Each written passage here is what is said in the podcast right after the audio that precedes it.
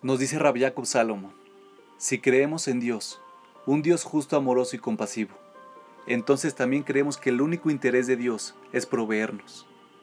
Porque después de todo, si Él es perfecto, ¿qué podría necesitar o querer de nosotros? Él no tiene necesidades ni deseos. Por definición, perfección significa que no falta nada en absoluto. Y si no hay nada que le podamos dar a Dios, ¿cuál es nuestro propósito aquí? Así, vemos que si lo único que Dios quiere es darnos nuestra tarea, entonces es encontrar la mejor manera de aceptar y utilizar todos los regalos que Él nos da y aprovecharlos al máximo. ¿Cuál es el método de Dios para darnos el máximo de los placeres de la vida? ¿Qué receta nos dio para garantizar que disfrutemos y apreciemos cada posibilidad de satisfacción y felicidad en este mundo? En una palabra, restricción. En dos, restricción temporaria. Por más sorpresivo que parezca, la restricción es el regalo más importante que se le dio a la humanidad. Un regalo que nos da la posibilidad de disfrutar cada experiencia positiva en este planeta. Por ejemplo, me gusta la carne, muchísimo, costilla, filete, cualquier corte pero trata de comer eso todos los días. No es lo mismo, ¿verdad? ¿Te gusta Beethoven, Metallica? Trata de escucharlos todo el día, todos los días. ¿Qué ocurre con tu nivel de placer? ¿Permanece igual? ¿Aumenta? ¿Ese es el mejor método para obtener la mayor cantidad de placer de la carne?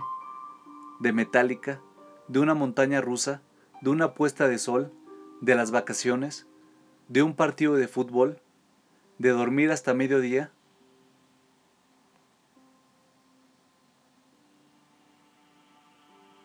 Cuando Dios nos dio el gran manual de instrucciones para la vida, también conocida como la Torah, incluyó en él 613 reglas, también conocidas como mitzvot.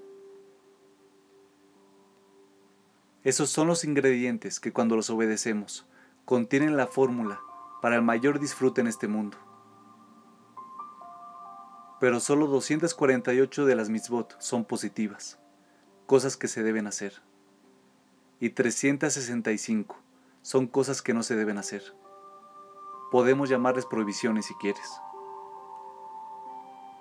Sí, efectivamente, estas representan a cada uno de los días del calendario solar. Junto a esas restricciones hay una multitud de restricciones temporarias. Todo esto conforma el más increíble manual para lograr el máximo placer.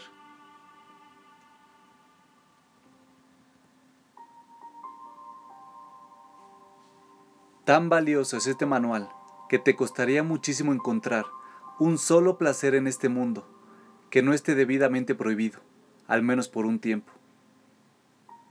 ¿Por qué? No para castigarnos, frustrarnos o restringir nuestro estilo de vida, todo lo contrario. Es para asegurar que nos estamos portando como corresponde y que no estamos abusando de ninguno de los beneficios que este mundo tiene para ofrecer. Pues en caso contrario, estaríamos atenuando contra la verdadera emoción y disfrute que podría producir cada experiencia. Las experiencias que tienen el potencial de dañar nuestro cuerpo o nuestra alma siempre están prohibidas, aunque puedan parecer tentadoras o divertidas. Tal como ya explicamos, esto es porque podrían interferir en nuestro plan para obtener el máximo placer. Pero incluso las cosas cotidianas que se nos dan específicamente para que disfrutemos, no son privadas en ocasiones. Por supuesto que el autocontrol también podría funcionar, pero la restricción legalizada es mucho más efectiva. Sugerirles a tus hijos que se acuesten temprano durante las noches siguientes para que recuperen el sueño no funcionaría tan bien como imponer un toque de queda temporario y mantenerlo. Por ejemplo, a algunas personas les puede parecer terriblemente opresivo el hecho de no comer pan durante ocho días, en Pesach. Pero para cualquiera que haya disfrutado esa primera porción de pizza posterior a Pesach, sabe lo maravilloso y memorable que puede llegar a ser. Es una fresca apreciación de eso a lo que habitualmente nos acostumbramos con facilidad. Se me vienen a la mente muchos otros ejemplos. La música, durante periodos de duelo personal o nacional. El trabajo creativo, en Shabbat y las festividades. El refugio cómodo, en Sukkot. Comer, en Yom Kippur y otros días de ayuno. Teléfonos, videos y computadoras, en Shabbat. Son algunos de los placeres más obvios que están temporariamente restringidos.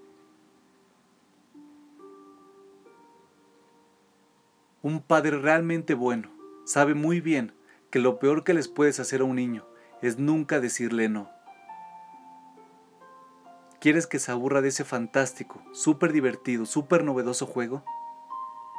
Deja que juegue con él todo el día, todos los días. Luego mira cómo su interés se desvanece hasta desaparecer. La vida sin restricción es incolora, aburrida y carente de inspiración. Quizás estamos comenzando a reconocer que el hecho de limitar las cosas le agrega brillo, pasión y vigor a la aventura que llamamos vida.